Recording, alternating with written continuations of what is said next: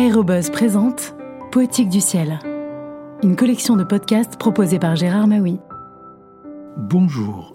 À plusieurs reprises, dans À la recherche du temps perdu, des aéroplanes viennent survoler le roman, exerçant sur le narrateur la plus grande fascination. Comme dans cet extrait de La prisonnière, le tome 5 de La recherche, qui a été publié chez Gallimard en 1923. J'étais maintenant libre de faire, aussi souvent que je voulais, des promenades avec Albertine. Comme il n'avait pas tardé à s'établir autour de Paris des hangars d'aviation, qui sont pour les aéroplanes ce que les ports sont pour les vaisseaux, et que depuis le jour où près de la Raspelière la rencontre quasi mythologique d'un aviateur dont le vol avait fait se cabrer mon cheval avait été pour moi comme une image de la liberté, j'aimais souvent qu'à la fin de la journée, le but de nos sorties, agréable d'ailleurs à Albertine, passionnée pour tous les sports, fut un de ces aérodromes. Nous nous y rendions, elle et moi, attirés par cette vie incessante des départs et des arrivées qui donne tant de charme aux promenades sur les jetées, ou seulement sur la grève pour ceux qui aiment la mer et aux flâneries autour d'un centre d'aviation pour ceux qui aiment le ciel.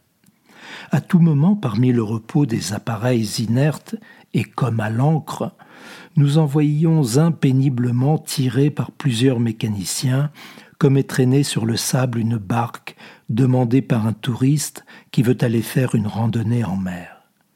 Puis le moteur était mis en marche, l'appareil courait, prenait son élan, Enfin, tout à coup, à angle droit, il s'élevait lentement, dans l'extase raidie, comme immobilisé, d'une vitesse horizontale soudain transformée en majestueuse et verticale ascension.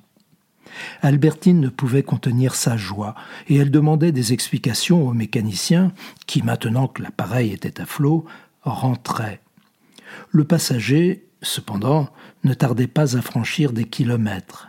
Le grand esquif sur lequel nous ne cessions pas de fixer les yeux n'était plus dans l'azur qu'un point presque indistinct, lequel d'ailleurs reprendrait peu à peu sa matérialité, sa grandeur, son volume, quand la durée de la promenade approchant de sa fin, le moment serait venu de rentrer au port. Et nous regardions, avec envie, Albertine et moi, au moment où il sautait à terre, le promeneur qui était allé ainsi goûter au large, dans ses horizons solitaires, le calme et la limpidité du soir.